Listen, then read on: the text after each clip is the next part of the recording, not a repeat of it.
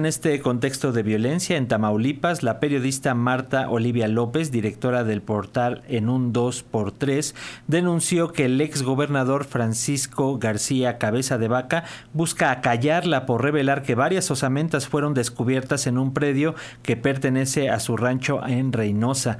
Y es que Francisco García Cabeza de Vaca, tras darse a conocer la nota, negó vía redes sociales los hechos y señaló que se reservaba el derecho de proceder legalmente contra el autor o autora de la nota. A esto, artículo 19 respondió y aseguró que se trata de amenazas que buscan limitar la libertad de expresión. Pero bueno, para conocer más sobre este caso, nos enlazamos vía telefónica con la periodista Marta Olivia López, quien nos va a platicar acerca de lo que está ocurriendo allá en Tamaulipas, lo que ha descubierto, su trabajo periodístico y justamente los señalamientos que hace el ex gobernador panista. ¿Cómo estás, eh, Marta? Bienvenida y gracias por tomar la llamada. Gracias, Manuel. Muy buenos días. Pues sí, esperando aquí la acción legal que con la que amenaza Francisco García Cabeza de Vaca y amenaza desde algún lugar escondido en los Estados Unidos siendo prófugo de la justicia. Marta, coméntanos por favor eh, parte de tu investigación a raíz de qué fue que ocurrió todo esto. Ya señalábamos estas osamentas que tú documentabas en uno de estos ranchos, de estas fincas de propiedad, propiedad del ex gobernador tamaulipeco. Sí, así es. El pasado viernes, el pasado jueves por la tarde, el colectivo Amor por los Desaparecidos, quien tiene su trabajo muy amplio y muy profundo de madres y padres buscadores, nos reportaron que había dado positivo un nuevo campo de exterminio.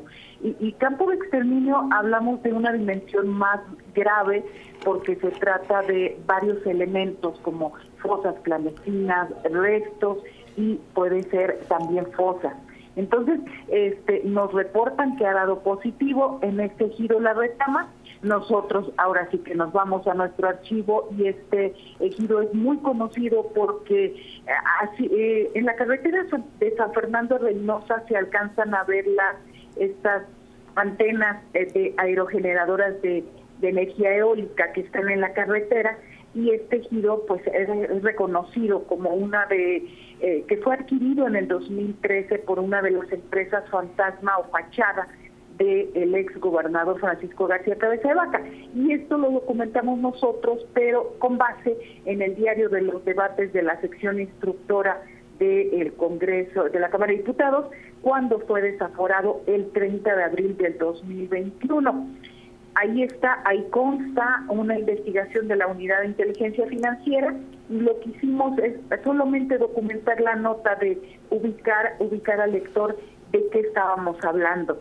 Sin embargo, pues obviamente este eh, el despacho de abogados de, de, Javier Cuello Trejo, que me presenta a Cabeza de Vaca, nos ha enviado un derecho de réplica donde señala que su cliente no es el no es el dueño. Sin embargo, hay, hay dos cuestiones aquí interesantes. Una es que en la comunidad y en el ejido todo el mundo sabía que era un rancho de cabeza de vaca, que el acceso no estaba disponible en toda esa área y bueno, este ya está procesado una persona, un prestanombres que se llama Baltasar Higinio Reséndez, está en el penal de Almoloya de Juárez, procesado precisamente por estos negocios eh, y cuestiones turbias eh, que favorecían a cabeza de vaca. Sí, sin duda que es lo que iba a proceder Marta inmediatamente a salir a proteger y tratar de encubrir este punto que es sumamente grave como bien señalas porque no se está hablando de el encuentro de algunos algunos restos humanos, algunas osamentas, sino ya calificado como un campo de exterminio, lo cual es sumamente grave. Sí, claro, y ah, es importante subrayar que eh, durante el sexenio de cabeza de vaca, pues obviamente ni siquiera había acceso a esta zona. Los vecinos, los ejidatarios y los eh, maestros de estas escuelas que están alrededor del ejido habían denunciado operaciones y movimientos del crimen organizado. Era bastante obvio y bastante claro a la luz del día en cualquier momento y en cualquier día. Sin embargo, eh, todas estas zonas eran resguardadas por la Policía Estatal y los GOPES, es decir, no había acceso ¿Qué es lo que pasa distinto ahora que entra el primero de octubre del año pasado el gobierno de Morena con Américo Villarreal Anaya y obviamente ahora ya los colectivos pueden moverse con más tranquilidad, los golpes han desaparecido, la policía estatal cambió de nombre y fueron despedidos muchos y otros se fueron por, eh, este, por voluntad propia.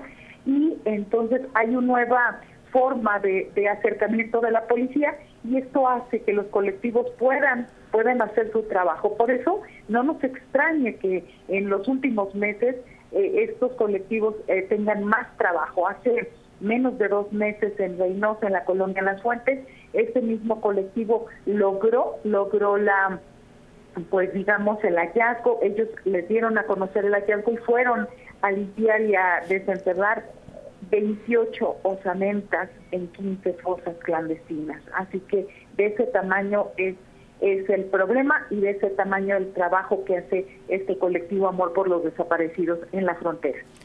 Sí, así es, Marta. Y recordemos, tan solo hace unas semanas que García Cabeza de Vaca estaba contendiendo para la candidatura presidencial del bloque opositor. Después, al no tener el, el aval de la gente, él decide este bloque opositor nombrarlo coordinador en materia de seguridad y justo ayer también nos enteramos que eh, le dan el, le dan un amparo para que pueda seguir contando con escoltas en el estado. Así es.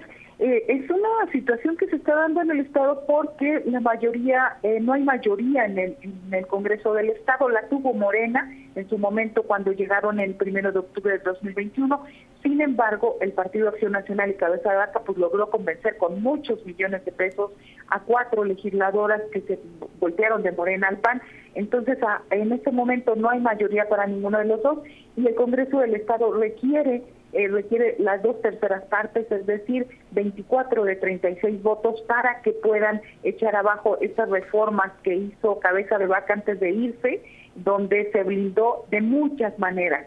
Y lo más ilógico, Manuel, que sucede en estos momentos es que ubiquemos al personaje eh, con deudas millonarias no transparentadas, con acusaciones y en la peor gestión de seguridad en muchos años en Tamaulipas con una orden de aprehensión de la Fiscalía General de la República por lavado de dinero y por y, con todo esto hace una pre pre pre campaña desde el exterior no puede venir porque el Instituto Nacional de Migración tiene una ficha ahí en las fronteras a pesar de que él se difunde y dice que él va y viene entre Tamaulipas y Texas lo cual es bastante falso y con todo este personaje es la, la, eh, la, figura más importante de la oposición en cuestión de seguridad.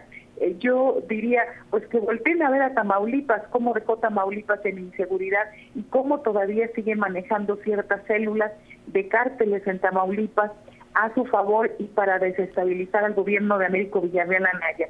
Si eso quiere la ciudadanía, pues ahí está el voto para la oposición. Así es, hay que tener memoria. Gracias Marta Olivia López, directora del portal en un 2x3. Vamos a seguir pendientes de este tema y sabes que los micrófonos de Radio Educación están abiertos.